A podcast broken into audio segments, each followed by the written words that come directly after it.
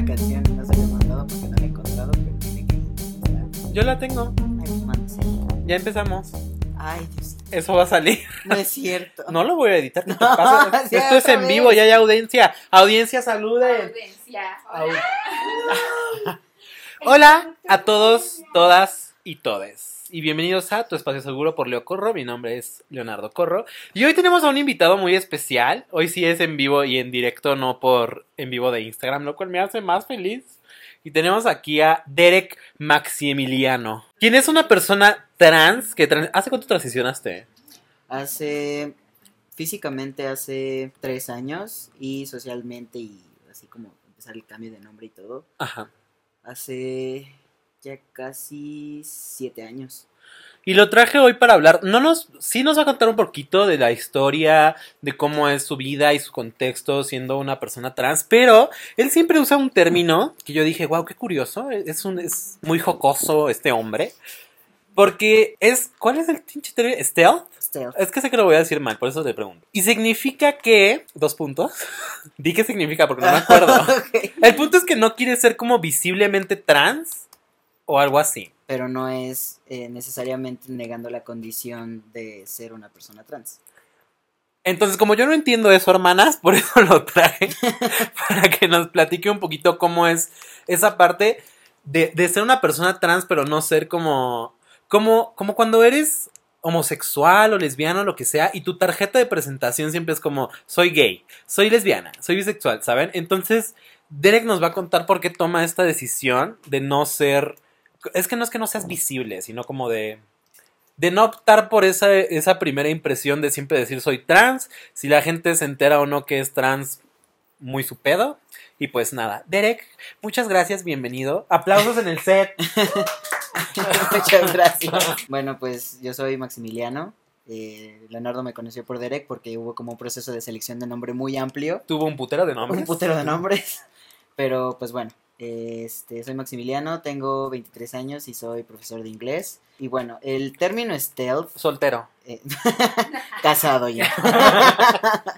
Eh, el término stealth eh, lo encontré obviamente en la comunidad angloparlante de, de toda esta comunidad LGBT. Y pues la verdad, cabe mencionar que la comunidad trans en México no ha estado como tan visible y no ha sido, no ha tenido como un espacio realmente tan abierto. Eh, ha sido últimamente en estos años, hace tres años más o menos, que se han abierto como organizaciones y ha habido como eh, un espacio más abierto para talleres, para cursos, como para em, ayudar a que los emprendedores que son personas trans, por ejemplo, tengan como su espacio como bien y seguro un mercadito solidario, etcétera, ¿no? Eh, pero pues realmente no había mucha información y hasta el momento creo que llega a ser un poco un cliché. Y de mi parte pues yo siempre, antes de transicionar, obviamente antes de, de conocer como mi condición, eh, pues era como, ah, pues los trans son vestidas, o Ah, eran prostitutas, o sabes, para mí no había un hombre trans, o sea, no sabía ni siquiera que se podría lograr un cambio con, con las hormonas, hasta que lo vi, pero en la comunidad angloparlante, que es obviamente un poquito más abierta al respecto, ¿no? Ajá. Entonces ellos empezaron a, a utilizar ese término eh, por seguridad, obviamente, porque hay ciertas comunidades en la comunidad allá angloparlante que es, incluso la misma comunidad LGBT puede ser transfóbica. No puede ser. Aquí Es las cosas se van a decir como son. Es transfóbica y machista. Es transfóbica y machista y sobre todo eh, falocentrista. O sea, es algo Sí. muy, muy importante. Entonces, para el espectro trans, o sea, que puede llegar a ser muy amplio, eh, con personas binarias, no binarias, este, y etcétera, pues puede llegar a ser un poquito muy complicado, no un poquito muy, muy complicado poder sentir que eres parte de, de- del grupo. Entonces, em, hay muchas personas, por ejemplo, que son trans, que son bisexuales, que son eh, homosexuales, eh, que son heterosexuales o que pues, ahí andan Existiendo. existiendo en general. Y para sentirnos un poquito más seguros, yo creo, y no es negando realmente nuestra condición, simplemente evitamos el, el gritarlo. O sea, si en algún momento tú me preguntas como de, oye, eh, vi un video por ahí o supe que fulanito me dijo que te vio antes, hace cinco años y ahora te vio y ya no eres tú, pero sí eres tú. Entonces, no lo voy a negar, obviamente el cambio está ahí, pero por seguridad y también por el lado laboral y el lado social, es mejor mantenerlo como in the low low. Podría decir que tomas la decisión por estos prejuicios que existen hacia una persona trans. No tanto por los prejuicios, pero por la seguridad. O sea, sobre todo aquí en México yo tomé la decisión de ser stealth por la discriminación que hay. O sea, realmente es ilegal que te nieguen un trabajo, pero nunca te van a decir, no te estamos contratando porque eres gay, no te, tam- no te estamos contratando porque eres Sí, parte de la siempre es como un LGBT". pretexto. Siempre es como un pretexto como, no, no, este, realmente no cumples los requisitos que nosotros necesitamos para el trabajo. O sea, y eso es todo. Ser hetero no es un requisito. Bueno, pues ser, eh, no sé, heteronormativo, ¿no? De cierta manera. Sí, claro. Entonces, eh, yo tomé la decisión a pesar de, al mismo tiempo, querer ser activista. Oh. Y al final, el ser activista siendo stealth es complicado, pero al final creo que funciona. Porque al principio las personas te conocen eh, siendo, según ellos, una persona cisgénero. Ujú. Y creo que yo les doy la oportunidad de también quitarse muchos prejuicios de cómo son las personas trans. Porque como yo, o sea, al principio te, te decía que pues yo pensaba que eran prostitutas, que eran vestidas, que, que pues realmente nunca terminaron de transicionar y que era como un juego. Creo que yo les doy la oportunidad de ver que no todo es como ellos piensan. O sea, cuando tengo como una plática que siempre se va a dar eh, durante, por ejemplo, este mes, ¿no? Como de, ay, ¿qué opinas de los gays? ¿Y qué opinas de los putos? ¿Y qué opinas de esto y aquello? O sea, tengo la oportunidad de decirles, ah, pues soy trans.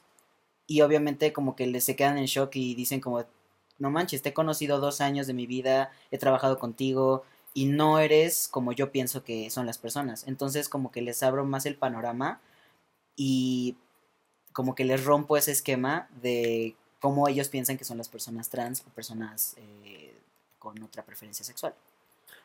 Pero eso, ¿por qué crees, ¿a qué crees que se deba? ¿A la imagen corporal que tienes y a que ya... Sí, yo creo que la imagen corporal, de hecho eso me pasó con mi suegra, o sea, mi suegra eh, me vio antes ¿Mi de la mamá? transición. Eh, sí, no. o sea, mi suegra me vio antes de la transición en unos videos de YouTube que subía cantando, este, porque mi novia se los enseñó y pues mi novia le comentó que era trans pero no me había conocido. La usurpadora. Ajá. No, no me había conocido realmente en persona y no sabía cómo era mi aspecto físicamente. Entonces, lo que mi suegra le comentaba a mi novia era que pues no quería conocer, no, no quería conocerme, que quería que eh, era lesbiana, o sea, su hija, eh, que iba a ser como butch, ¿sabes? Este, y pues que el asunto de no tener un falo a ella le causaba mucho ruido. O sea, y decía como de, es que de verdad quieres eso en una relación y no puedo creerlo y... Para los que no sepan que es un Este- falo, es un pene, hermanas. Bueno, el caso es que cuando me conoció cambió mucho su perspectiva, o sea, como que ella ya tenía una imagen en la cabeza, tal vez creía que iba a ser, como te, como te comento, lo mismo, como muy loud, eh, como muy ruidoso en mi aspecto, Ajá. ¿sabes? O sea, no que sea mal eh, serlo, pero esta perspectiva a veces puede tener como una percepción errónea, ¿no? De cómo Sí. las personas llevan su vida. Entonces, cuando me vio y me empezó a tratar, dijo como de, ah, ok, pues puede ser diferente y no es una lesbiana, o sea, directamente, o sea, me vio con barba, me vio con un bozarrón, y fue como de, pues no, o sea, en ningún momento... oh. Y en ningún momento dijo como de no, pues, o sea, si ven a esta persona con mi hija, en ningún momento van a pensar que son lesbianas. Entonces, como que ya está un poquito más tranquila con la idea. Y a pesar de que todavía hay un conflicto con la corporalidad, o sea, con que no tengo un pene, o sea, al final ella no se mete en eso, porque al final no es como que tú te metas en las relaciones sexuales de tus hijos, ¿sabes? O, pues sí, como cómo cogemos al final. Entonces, o sea, mi suegra nada más está como preocupada porque pues, seamos felices y que no tengamos como problemas. ¿Llegas a recibir muchos comentarios de cómo cogen? Porque, por ejemplo, del video que se va a armar con la usurpadora, este, han- ha, ha habido como ese morbo de a huevo, siempre la gente se centra, o sea, no se centran en que eres Maximiliano, en que eres profesor, en que transicionaste, se centran en tus genitales. Claro. Entonces eso también llega a ser, y no solo, obviamente con las personas trans es como más sonado, pero siempre se centran en los genitales cuando se habla de el colectivo LGBT y es como de, güey, ¿te vale madres lo que, lo Pues que yo hago que, de saga? O sea, yo creo que va de la mano de, en general, pensar, bueno, esta creencia antigua de abuelitas de que somos como casquivanos y Sodoma y Gomorra y la Ay, chingada, Jesús. ¿sabes? Entonces... 120 días. sí.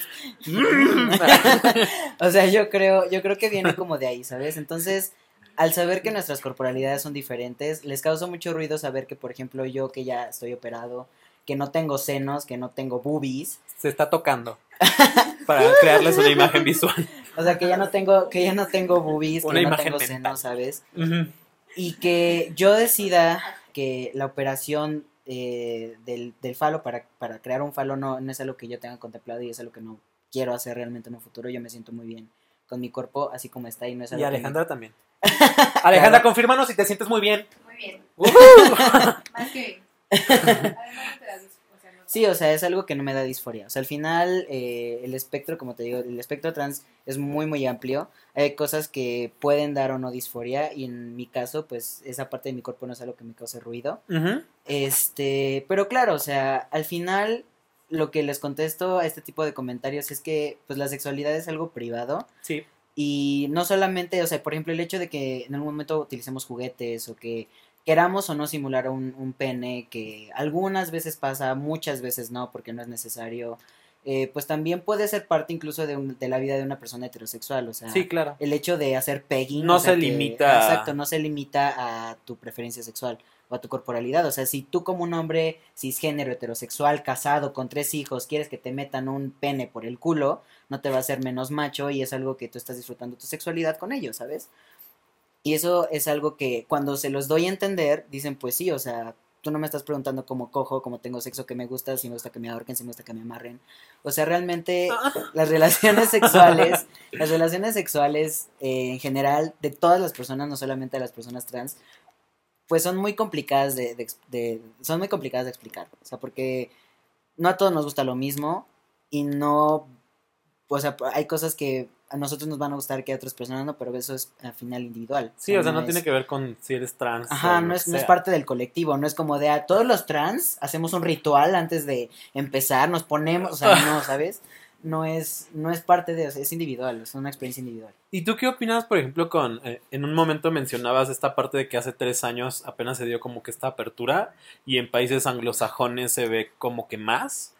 Pero ¿qué opinas de estas figuras que se han creado eh, sobre los trans? Hablando de figuras del internet, actores, toda esta parte. Eh, ¿Realmente tú sientes o te genera sentido de pertenencia que existan? Pues de cierta manera sí, porque como te comento, o sea, el ser stealth me da, o sea, me da de cierta manera un poquito de activismo, pero yo también aprecio el activismo que está, que están pasando con estos actores, ¿no? Por Sí, ejemplo, claro. hay un actor que salió en una serie de DC que se llama Chela Man, eh, y él es el primer actor trans que está en una serie de Netflix, por cierto. Y pues él como que siempre dice que el- la visibilidad es importante, ¿no? Pero pues él es como el estereotipo casi casi perfecto porque eh, no creo que tiene problemas auditivos, utiliza un aparato. Entonces, este es judío, aparte, o sea, como que él trata de dar una visibilidad a muchas, muchas minorías, ¿no? A personas judías que tienen una, un impedimento eh, auditivo y aparte que es trans, ¿sabes? Ajá. Pero al final su cuerpo es como el perfecto en una sociedad Que tiene como ese, ese ideal de cuerpo de hombre. ese ideal de cuerpo de hombre, exacto. O sea, tiene, tiene un mentón como súper, súper, súper marcado, muy cuadrado. eh, obviamente está operado. Este. Es, de- tiene una corporalidad bastante fuerte al final. Y pues es este. Este. Como este cuerpo masculino que tú quieres ver en todas partes. Ajá. Entonces, obviamente no, no le da visibilidad a las personas trans que, como te digo, no les causa disforia su pecho y decidan operarse y que solamente utilizan binder o que no tienen las posibilidades o la- eh, con- económicas, obviamente, de operarse. Y pues eso es también como quitarle un poquito de visibilidad, pero no, ¿sabes? Es como una visibilidad a medias. Es que, es que tal vez recae en el yo ya obtuve el espacio de esta manera y existo y voy a hacer, digamos, lo que pueda o lo que yo crea que es correcto, pero también le voy a dar espacio a las otras corporalidades o vivencias o experiencias. Yo siempre he creído que, que si tú tienes ese espacio puedes abrirlo a- hacia muchas cosas y al final del día estás primero entrando como por lo, ¿cómo decirlo? Lo visiblemente digerible. O sea, como decir, si eres trans, pero eres como el trans hombre bonito, bien construido, claro, y, y no solo existe ese tipo de persona, claro. ¿sabes? Y tampoco es que se limite a los trans, esto, se Ujú. limi- esto es como este abanico de cuerpos, de colores, de preferencias sexuales, etcétera, Ujú, pero no se habla precisamente por esta parte de cómo es la sociedad claro. patriarcal, Sí. heteronormada, se Sí. va a caer. Sí, claro, claro. Y pues, o sea, como, como dices, al final hay muchas, el espectro trans es muy grande y a pesar de que sí le están dando una, visili- una visibilidad a las personas trans, eh, al final lo pintan como un cuerpo perfecto y hay chicos que por haber empezado la, te- la testosterona antes, por, las chicas por haber empezado estrógenos mucho después, no pueden lograr de manera física ni siquiera como tal nivel y eso de verdad causa mucha disforia. Eso yo no lo sabía. O sea, por ejemplo, hay personas que deciden empezar testosterona a los 50 años. Ajá. Entonces, la voz ya no puede cambiar, las cuerdas vocales ya están completamente desarrolladas. Entonces, su voz va a ser muy extraña. O sea, de verdad llega a un punto en el que se escucha como robot, casi casi, porque es un, es un cambio que hormonalmente está tratando de pasar, pero la- las cuerdas vocales dicen, no, ya, ya pasó todo lo que Bye. tenía que pasar, bye. Entonces, este tipo de visibilidad, este, este tipo de invisibilidad a las, a también a las corporalidades ya mayores, causa mucho, mucha, mucha disforia, lo cual pues es depresión, ¿sabes? Entonces tampoco se toman en cuenta todo esto. O sea, si ves al, al chico joven, porque aparte este chico tiene 22 años, el chico joven, fuerte, este, pues mamado, eh, hizo incluso una campaña con Calvin Klein y todo, o sea, con barba, ¿sabes? Eh, pues es algo a lo que todos los chicos trans como que aspiran a ser. Y cuando empiezas a tomar testosterona y ves que no eres eso, es como, pues, ¿por qué? Y todas las personas lo mismo, al, al tener esta visibilidad tan perfecta, cuando te ven a ti dicen, pues es que no eres lo suficientemente hombre, O no eres lo suficientemente trans. o no eres lo suficientemente trans, en mi caso, o suficientemente, men- suficientemente mujer. Oh. Entonces, por eso es muy complicado, por ejemplo, para las mujeres trans, eh, el lograr su Transición. transición de manera segura, sobre todo de manera segura, Ajá. por eso matan muchísimo más, eso es, es confirmado. O sea, las mujeres trans tienen muchísima más violencia que nosotros. O sea, nosotros siempre va a ser como, ah, este, no tienes pene. Ah, ok. O sea, mm, bye. O sea, no, nunca, nunca, por ejemplo, yo nunca he tenido una agresión de tal, de tal, de tal forma. O sea, sí, han- sí me han dado comentarios como de em, nunca vas a, nunca vas a ser un hombre de verdad, eh, no tienes, no tienes pene. Este, un compañero incluso en clase me dijo como, pero tiene pucha, una cosa así, ¿sabes? O sea, he tenido como ese tipo de comentarios. Pero de ninguna manera me han agredido como físicamente y al final he podido, yo creo que también por mi corporalidad, por la fuerza que me puede dar como la testosterona, o sabes, como esta, este ser masculino, me puede dar como la voz para que me escuchen y para detenerlo. O sea, por ejemplo, cuando este compañero me hizo este comentario, yo pude hablar de frente y le di miedo. O sea, porque él era más, más bajo que yo, como más chaparro que yo, y era como mucho más, you know, como más delgadito y así. Entonces, pues como que le dio miedo, pero al final una mujer trans es como, las ven más delicadas, las ven como de, un blanco, un blanco fácil para ellos. Pero ¿crees que eso se deba al hecho de, de la transición? O sea, de ser una persona trans. ¿O se debe al hecho de cómo tenemos como visualizado a la mujer? ¿Cómo tenemos visualizado? Porque, por ejemplo, hay una chica que es muy famosa aquí en México que es trans, que es Victoria Volkova. Ella realmente no hace activismo trans como tal. Eh, le gusta mucho el maquillaje y etcétera. Y siempre ha sido muy abierta en cuanto a que es trans y ha hablado mucho del tema, pero realmente así como visibilidad no ha dado. Ajá. ¿sabes? Y yo creo que le hace falta como más un discurso de más de corporalidades, pero por ejemplo, ella es perfectamente todo, todo lo que la, la- el medio quiere ver. O sea, es una chica súper guapa, es una chica que ya que ha tenido acceso incluso a operaciones eh, bastante caras, ya terminó su transición física completamente, es aceptada socialmente como mujer, eh, vean por donde lo vean. Pero, por ejemplo, hay otra chica que es Ofelia Pastrana, que empezó su transición ya a los 20, casi 28 años, casi 30. Eh, su voz no ha podido cambiar tanto y a pesar de que sí ha tenido operaciones, al final tiene un ataque constante en Twitter, cosa que tuitea siempre como de, ay, sí, Ofelio, Ofelio, Ofelio, el señor Ofelio. De hecho, ella tuvo como un, un altercado con Starbucks, Ah, porque un chico le escribió Ofelio en el vaso. Entonces, eh, pues ella sí está luchando más contra este tipo, con- bueno, contra este tipo de ataques hacia las mujeres eh, trans que no cumplen el, que no entran en la cajita que la sociedad quiere ver, como lo es el cuerpo o, la, o- o el, sí, o sea, el ser trans como lo es Victoria Volkova. Y por ejemplo, ¿tú, tú piensas que Victoria Volkova siendo esta, no sé, que tiene casi un millón de seguidores en Instagram, famosa, rica, famosa latina, diosa única, bonita, tiene la responsabilidad de aperturar estos canales para otras corporalidades o no? Probablemente, o sea, sería bueno, obviamente, no creo que tenga la responsabilidad porque ya depende, es lo que te digo, es parte de ser stealth. Al final, si un- una persona que no conoce de ella la Ajá. encuentra en internet, Sí. obviamente va a decir que, ah, pues es, es, es una mujer, cisgénero. Y Yo, yo cuando la vi, la vi en un evento de, de unas gotitas de ojos al que fui con Maquis Camargo. Este, o sea, hasta que no dijeron que era Victoria Volkova, como que yo dije, ay, pues esta morra va a conducir, está chido. Y ya cuando dijeron Victoria Volkova, hasta te cambia el panorama si la conoces. Si no te quedas como con el... "Ah". Y se me hizo chido que hayan agarrado a, a Victoria, pero yo no sabía que no hacía como esta parte de visibilizar a alguien más. Que no estamos diciendo que, que sea bueno o sea malo, simplemente que no lo hace. Exacto. Y, y hasta ahí. O sea, por eso, por eso te digo, es, ese, es- ese es el lado de ser stealth. O sea, al final Victoria hace, hace videos, por ejemplo, de maquillaje, pero no empieza sus videos como de hola, soy Victoria, soy una chica trans. O sea, solamente dice, hola chicos, soy Victoria, hoy vamos a ver esta, este desmadre. Y eso es parte de ser stealth también, ¿sabes? Y entonces yo respeto también el hecho de que ella quiera hacer activismo de ciertas, de ciertas maneras, pero si tiene más seguidores que realmente no están dentro de la comunidad LGBT y no, cono no la conocen a ella por ser trans, pues tampoco los va a obligar como a aceptar o a como que reconozcan su parte como trans. ¿sabes? Sí, sí, claro. Y tampoco es su responsabilidad, al final es algo que le hace sentir segura a ella, así como me hace sentir segura a mí.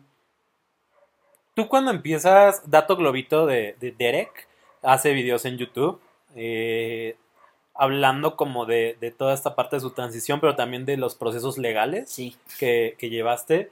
Entonces, por ejemplo, aparte obviamente de tu transición, que se me hace algo muy interesante cuando lo platicas, ¿cómo llevas todo este proceso, por ejemplo, de cambiar de nombre, que tú ya estás a punto de terminar tu carrera, pero tuviste que cambiar creo, hasta que los papeles hasta del materna? Sí. Entonces, ¿qué pasa ahí con, con toda esta parte como de la legalidad? Ah, pues la verdad es un, es un camino estresante, es un camino lleno de disforia, obviamente. Eh, definitivamente en México no hay un protocolo a seguir de, de manera como segura. A pesar de que ya es legal eh, en la Ciudad de México el cambio de nombre y es el único lugar en donde se puede lograr sin tener tantas vueltas eh, o sin un juicio ni nada, eh, pues sí está lleno de burocracia. O sea, la verdad es muchísimo, muchísimas vueltas, muchísimos, sobre todo incertidumbre. Por eso empecé a hacer videos, porque la verdad hacen lo que quieren. O sea, tuve un problema muy fuerte con, con mi CURP, no lo pude corregir en dos años Ajá. y la verdad nunca sabía por qué. O sea, iba y hacía todos los papeles que me, que me decían, este, llevaba todos los, todos los papeles, iba a los lugares que me decían y al final nunca me daban un- una respuesta clara, solamente me decían espera y te llamamos, espera y te llamamos, espera y te llamamos. Entonces, definitivamente creo que debería haber como un manual sobre cómo, o sea, un portal del gobierno como que te dé instrucciones sobre qué es lo que tienes que hacer y también que les digan a las personas que, que son, que son eh, responsables de esos trámites, que les den como una sensibilización. Como lo que pasó con Ofelia, que satanizaron a Starbucks y fue así, es que quemen Starbucks y Ofelia dijo, no, capaciten a, gente, exacto. a sus empleados para que sepan tratar con toda esta parte. Claro, o sea, porque en ese proceso que es muy complicado, o sea, creo definitivamente que el proceso físico es lo más fácil. Algo que me pasó, eh, yo fui a Camp Inclusión, a las oficinas de Google en 2019. Conocí a una chica que se llama Roberta. Este, Roberta, si escuchas esto, te amo. Y ella no es eh, de la comunidad, pero es aliada. Y ella iba, digamos, como portavoz de su mamá, que es este la creadora o co-creadora de Transinfancia. Y su hermana, su hermanita, es, pues es una niña trans. Entonces lucha como por esta parte. eh, fue el director de Soy Homosensual. Y cuando nos toca exponer, porque teníamos que hacer como un tipo de, de, de consulta ahí medio rara. Y teníamos que exponer como, como nuestro proyecto. Entonces nos fuimos a esa parte de, de incluir a, a las demás, digamos, corporalidades. Porque yo, body positive, lo que tú quieras. Pero ella era como a los trans también y a todos los trans. Y había un chico que se llama Ángel que hace todo este activismo por el VIH-Sida que dijo, y a las personas con SIDA. Armamos nuestro proyecto, lo presentamos y nos dijeron, o sea, literalmente el director de Soy Homosensual fue así de, es que eso ya existe. Esa agenda ya existe, lo que ustedes plantean ya existe. Digo, no era como que nos iban a aprobar o no un proyecto con, con dinero este, atrás y así, no. Simplemente era como la prueba o el, el que fueras a, a Cambio Inclusión.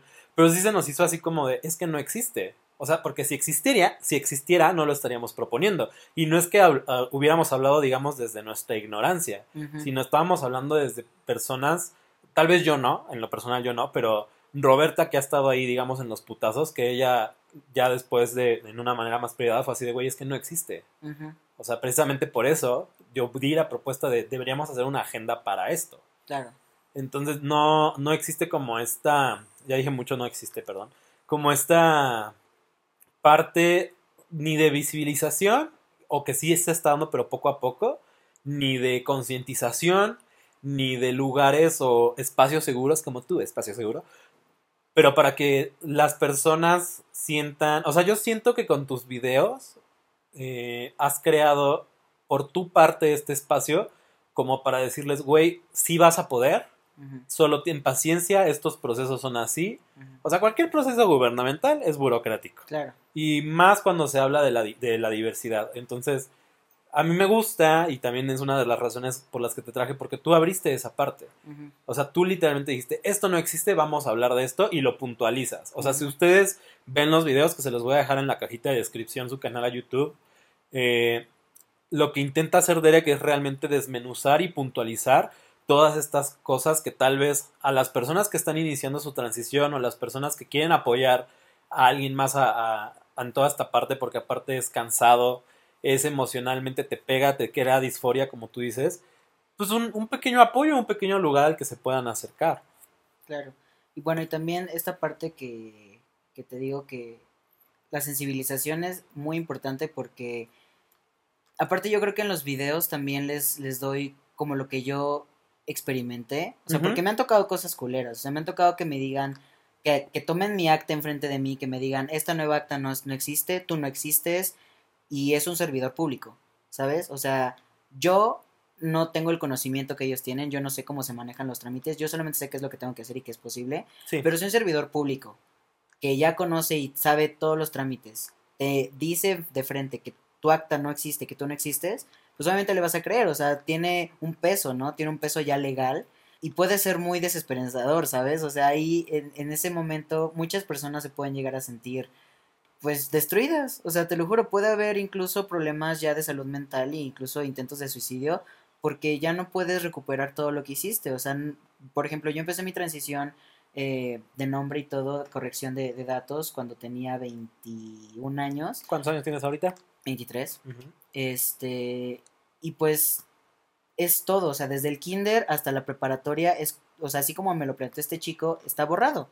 O sea, ya no cursaste el kinder, no exististe en la primaria, no existe en la, no, no exististe en la secundaria, perdón. Ajá. Y no existes al final, o sea, ya, ya mamó todo. O sea, así como te lo plantean ellos en su, en su afán de no darte la visibilidad necesaria legal. Sí, claro. ¿sabes? Entonces, en los videos también les platico todo eso para que no se espanten, porque hay muchas cosas que te pueden dar mucho miedo, que en los que te puedas sentir como súper confundido.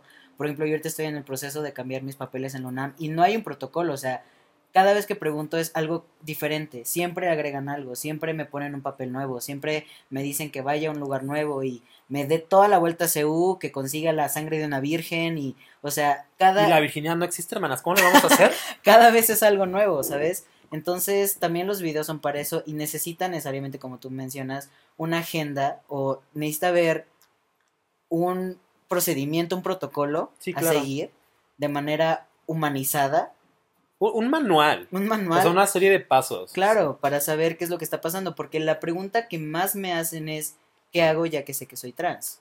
O sea, Ajá. ¿cuál es el siguiente paso? O sea, ¿con quién hablo? ¿Con quién voy? O sea, y al final en ese qué hago, quién soy, ahí es en donde o te puedes perder y puede perderse una vida, o te puedes encontrar y decir, ni modo, o sea, tengo que luchar yo contra todo el- toda la burocracia. O sea, porque al final, cuando estás haciendo todos esos cambios, te lo juro, te sientes tan frustrado y tan impotente, o sea, porque no puedes hacer nada, es, es una institución contra ti. Sí, claro. O sea, no es un grupo de personas contra ti. Yo no lo hice con ninguna organización. Y afortunadamente ya, ya hay organizaciones que se están juntando y dicen, ok, ya no vamos a ver, ya no vamos a dejar que nos vean la cara de estúpidas. O sea, pero yo lo hice y es como una institución grande contra mí. Y es mi palabra contra la suya. Aparte es intimidante. o es sea, intimidante. O sea, al final tú entras en una oficina y, y pues tú con tus papeles en la mano esperas que todo salga bien, pero nadie te da la certeza de que va a pasar. Entonces, pues sí, obviamente es algo que se tiene que visibilizar ya. O sea, ¿Hay, ¿Hay algún proceso para empezar lo legal? O sea, que tú tengas que llevar un papel que te, digamos, acredite como que eres trans o algo así. no realmente un papel, pero sí necesitas, desde el momento en el que cambias el nombre legalmente, te dan un acta Ajá. en el registro civil en donde dice el cambio de tal persona a tal persona, tu fecha de nacimiento, y ese es básicamente tu comprobante. O sea, por ejemplo, si tú vas a tu escuela de inglés que te dieron una certificación y les dices que, que pasó el cambio y te piden un documento legal, es el que tienes que llevar. Porque legalmente, bajo la jurisdicción de México, tú cambiaste de tal persona a tal persona, de tal nombre a tal nombre, de tal fecha de nacimiento a tal fecha de nacimiento. pero no hay un proceso más allá como lo que pasa es que yo me he encontrado a veces con comentarios que dicen como de es que para empezar mi transición primero tengo que ir casi casi a que me dé de alta un psiquiatra y haber llevado como que todo este proceso Pues eso es realmente para la transición hormonal. O sea, eso es para evitar la de transición, eh, que, que los famosos arrepentimientos como de, ay, es que estaba en un trip y me creí hombre cuando no, Ajá. ¿sabes? Eh, eso solamente es para evitar ese tipo de cosas. Al final hay ciertas cosas de la transición física que sí se pueden cambiar. eh, hay otras cosas que no, que ya cuando cambian ya no es como marcha atrás. como el clítoris Ajá, exacto. El crecimiento del clítoris, la- el, cre- el crecimiento de la barba, por ejemplo. no, ya no ya no se para No, no, no, no. Ya no para. ay Jesús Eh, porque al final, pues eso ya es, es hormonal. no manches Eh, también la voz ya se te quedó así para toda la vida. Entonces, eso ya no puede cambiarse. Las, las cuerdas vocales como que engrosan hasta cierto lugar y ya no pueden como volver. ala Entonces, hay ciertas cosas que no se pueden como... O sea, no es un arrepentimiento, no es como hoy me despierto trans y mañana ya no. Entonces, eso del psicólogo es necesario, pero para nosotros. O sea, para tener la certeza de que no te vas a arrepentir en un futuro, de que tú te veas en un futuro con hijos, con una esposa, con, como una persona, un adulto funcional, ajá del género del que tú realmente te sientes. Y si tú te ves, eh, no sé, en tu etapa chaborruca, ¿no? De 30, 40 años, todavía viviendo la vida como un hombre trans y a los 50 y los 60 dices, ay, no soy una señora, entonces ahí está mal. O sea, al final esto es de aquí para el real, o sea, las hormonas se toman durante toda la vida. No hay ningún momento en el periodo de tu vida en el que tú digas, voy a dejar de tomar hormonas porque es peligroso para ti. Un cuerpo no puede vivir sin hormonas. Y por ejemplo, los hombres trans eh, pasan por un proceso en el que se quitan eh, los ovarios, el útero y todo, ajá que son los que generan las hormonas femeninas, no los estrógenos. Y al ya no tener ningún generador de hormonas, si tú no te inyectas testosterona puede llegar a haber problemas. Lo mismo con las mujeres eh, trans que se quitan pues los testículos y todo. Este ya no hay ningún generador de hormonas. Entonces un cuerpo sin hormonas pues no es nada, no funciona. Entonces, Oh. a partir de que yo porque saber es crecer Entonces, a partir de que yo llegue a hacer alguno de esos procedimientos, si me es necesario, si me lo requiere físicamente mi cuerpo, ajá pues yo ya no puedo dejar de tomar hormonas. Y no me pueden volver a poner el útero. sea, ya. Ah, Escoge. Te traemos del catálogo de úteros. Claro que sí, entonces eh, es, es precisamente por eso, pero eso es más personal. Realmente, si tú vas... El cambio de nombre también yo creo que precisamente por eso también tiene que tener regulaciones, porque si ¿No, tú ¿no vas- crees que se vea? No sé si ha pasado en México, en Estados Unidos sí. Como cuando para adquirir, digamos, seguridad jurídica, ha habido hombres que cuando, no sé, asesinos. Entonces ya los van a enjuiciar, pero el asesino dice, ay, no, es que soy trans. ¿Sabes? Porque se supone que, la, que las leyes en Estados Unidos como que salvaguardan más la integridad de una mujer. Entonces, este tipo de casos, ¿crees que también se puedan dar en México? Claro que sí, están sí, sí, por supuesto, claro, claro. O sea, personas que también quieren hacer robo de identidad. Este, por ejemplo, una pregunta que me hicieron en un video fue como de, ¿puedo tener mis cines? ¿Puedo tener mine de hombre y mine de mujeres? Como de, no, güey. O sea, eso es ilegal, no puedes tener dos cines, no puedes tener dos Ni personalidades. siquiera puedes tener dos actas de Ni nacimiento siquiera tuyas. puedes tener dos actos de nacimiento exacto, pero hay personas que lo quieren hacer. ¿Para qué fin? No sé, pero es algo que se tiene que regular. O sea, porque al final, si yo, eh, sin empezar mi transición física y sin tener un aval psicológico, voy a las oficinas de, de- O sea, tú lo puedes hacer ahorita. O sea, tú agarras tu coche, te vas y... Mi bici, hermana, no tengo coche. agarras tu bici, te vas, te, te- te vas, te vas al registro y dices, quiero cambiar mi nombre, te dicen, sí, firma aquí y ya está. Así de fácil. O sea- me voy a poner Pendragón. Porque me encanta ese apellido. O sea, al final eh, es otra cosa que me han dicho. El cambio solamente se ha aprobado solamente si vas a cambiar de género. O sea, Ajá. el cambio de nombre ya como tal, si te hacen bullying, si te llamas Pancracio y, y te lo quieres cambiar por eso, eh, tiene un costo. Es un juicio diferente. Es un proceso diferente. Ah, Entonces, el cambio solamente es administrativo si cambias de género y de nombre. O sea, al final es una corrección. ¿Qué le dirías? Ya para, para ir cerrando un poquito, te voy a hacer tres preguntas. Dos que es con, que es con la que siempre cierro, que son con las que siempre cierro. Y una porque tal vez algún chico o, o chica que está pasando por toda esta situación y tú que, digamos, eres, eres mi trans de confianza para este tipo de, de- de temas, ¿qué le dirías a una persona que está pasando por toda esta parte, no solo legal, sino social, personal, psicológica? Yo creo que tener mucha confianza en sí mismos, sobre todo, o sea, tener siempre una relación buena contigo mismo. O sea, muchas veces el estado mental en el que pasamos toda esta transición es muy confuso porque a pesar de que, hay, que son cambios que nosotros agradecemos, puede llegar a ser un proceso muy confuso porque has vivido con un cuerpo durante toda tu vida Sí, claro. y al final es una segunda pubertad. Oh, como cuando tenías ni- voz de niño de 15 años. Exacto, o sea, te van a salir gallos, eh, va a haber cambios hormonales, vas a querer llorar, vas a querer romper todo de un momento a otro. O sea, al final es... eh, Rómpeme. o sea, no es, no, es, no es una pubertad eterna, obviamente, pero en este proceso de cambio en el que en lo que tu cuerpo se estabiliza hormonalmente, es una segunda pubertad. Entonces, lo más confiable en este caso es tener siempre acompañamiento médico y acompañamiento psicológico. Sea, eso es lo más importante. Eh, y ya dependiendo de cómo esté la situación mental de, de, esas, de estas personas, es que pues te, te puedan decir que te alejes de ciertas personas, que te alejes de tu familia algunas veces, porque puede llegar a ser muy, muy sano hacerlo, en especial si ellos no lo, no lo aprueban, eh, dejar ciertas amistades. ¿Existen instituciones que hagan este proceso psicológico y, y sobre las hormonas gratis? Eh, está la clínica Condesa Ajá. en ¿La condesa? la Condesa y está la clínica Condesa en eh, su, su corsal de Iztapalapa, no sé, en su plantel de Iztapalapa. Ajá. y ambos ofrecen eh, apoyo, a- apoyo psicológico durante el tratamiento hormonal y también médico. Siempre te hacen chequeos, entonces ellos se aseguran de que tu cuerpo esté físicamente eh, apto y como preparado para recibir las hormonas y que tu mente también esté física y mentalmente apta para poder soportar todo esto.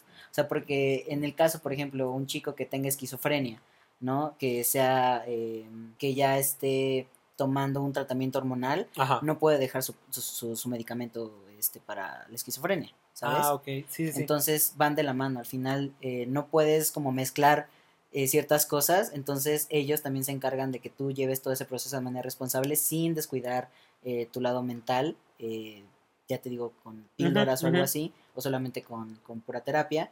y también tu lado físico. Por ejemplo, si estás pasado de peso, si tienes eh, problemas de la tiroides, eh, si tienes problemas eh, hormonales ya, por ejemplo, mujeres eh, cisgénero que tienen, por ejemplo, problemas de quistes en los ovarios y eso, Ajá. puede llegar a ser mucho más complicado tener un, un- un- empezar tu, tr- tu tratamiento hormonal. Y sí es posible, pero necesitas un tratamiento mucho más amplio. Sí, se aseguran de llevar como que un protocolo correcto dependiendo de la persona. Claro. Y creo que la clínica Condesa es la única que sí tiene como la preparación, o sea, todas las personas que están ahí son completamente profesionales y nunca va a haber una situación en la que se confundan con tu nombre, en la que te traten del género del que tú no quieres, o sea, la verdad, en mi experiencia en la clínica en Iztapalapa, son muy, muy humanos, humanitarios con, con- contigo y con tu situación.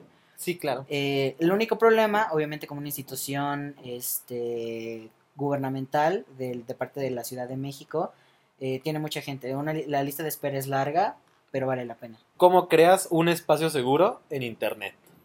¿Cómo creas tu espacio seguro en Internet? En primer lugar, eh, por ejemplo, yo en, en mi canal de YouTube siempre pongo muchos filtros. ¿Cómo se llama tu canal de YouTube? Eh, nada más me buscan como Maximiliano. ¿Y, sales y ya? Ah, Maximiliano, pero con... Trans. No. no, puede ser FTM, ya, FTM. Ok. Este, y debe salir mi canal. Eh, pero bueno, en mi canal siempre pongo muchos filtros. O sea, lo que no quiero es que las personas lleguen a ver eh, cómo, cómo cambiar tu INE y en los comentarios, pinches putos y Sí, sí, sí. degenerados. y o sea, siempre me, me aseguro de poner muchos filtros. Nunca pelear. O sea, yo no peleo en mis comentarios. Comentario que veo que está faltando al respeto a la comunidad, lo elimino. O sea, Ajá. el, bloqueo el canal. O sea, yo no quiero ver ese tipo de comentarios porque hay chicos, o sea, yo lo puedo soportar, pero hay personas que no lo pueden soportar. Sí, claro. Definitivamente. O sea, hay personas que están buscando incluso sus videos de manera secreta, o sea, como, ¿sabes? A lo, en, en la oscuridad. Vamos. Sí, sí, sí.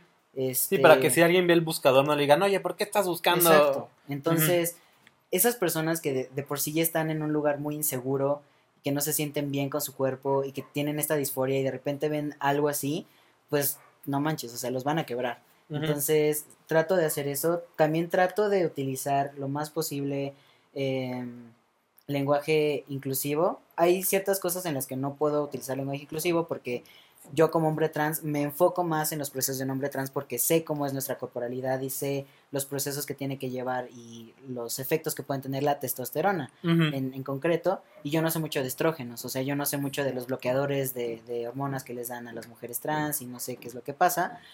Pero siempre trato de como de estar lo más eh, como informado posible en cuanto incluso a los a los a las personas trans que, que tienen información como más actu- más actualizada que son angloparlantes. Ah, ok, ok. Entonces, muchas veces también me han pedido que traduzca videos, o sea, que haga mi versión de un chico trans, pero mi versión aquí en, en México. Que obviamente siempre va a ser diferente, pero la información puede llegar a ser similar. Entonces, pues lo que trato de hacer es eso, informarme mucho, obviamente nunca dudar de, de la vivencia de las personas, porque nunca va a ser igual que la mía. Sí. O sea, hay personas que pudieron tener acceso a hormonas desde niños con las infancias trans. Hay personas que no, que te digo que tienen 50, 60 años, que quieren empezar, que tienen hijos, que están divorciados, etcétera. Entonces, nunca eh, callar sus voces, siempre escucharlos y ser muy respetuosos. O sea, el respeto creo que es lo más importante en un espacio seguro. O sea, también darle su espacio para hablar y escuchar sus puntos de vista antes de decirles que están mal en caso de que lo estén. ¿Y tú cómo creas un espacio seguro o tu espacio seguro ya fuera de lo virtual? Con, por ejemplo, con la usurpadora, con tu familia, con tus amigos, con tu lugar de trabajo. Pues siempre va a ser complicado. Eh, te digo que al final el activismo que yo hago es muy eh, en las sombras. O sea, al final si una persona se entera que soy trans, pues no es como que le pueda borrar ese recuerdo y va a haber, va a haber momentos en los que siempre me van a preguntar cosas incómodas como pues las relaciones sexuales, Ajá. etcétera, ¿no?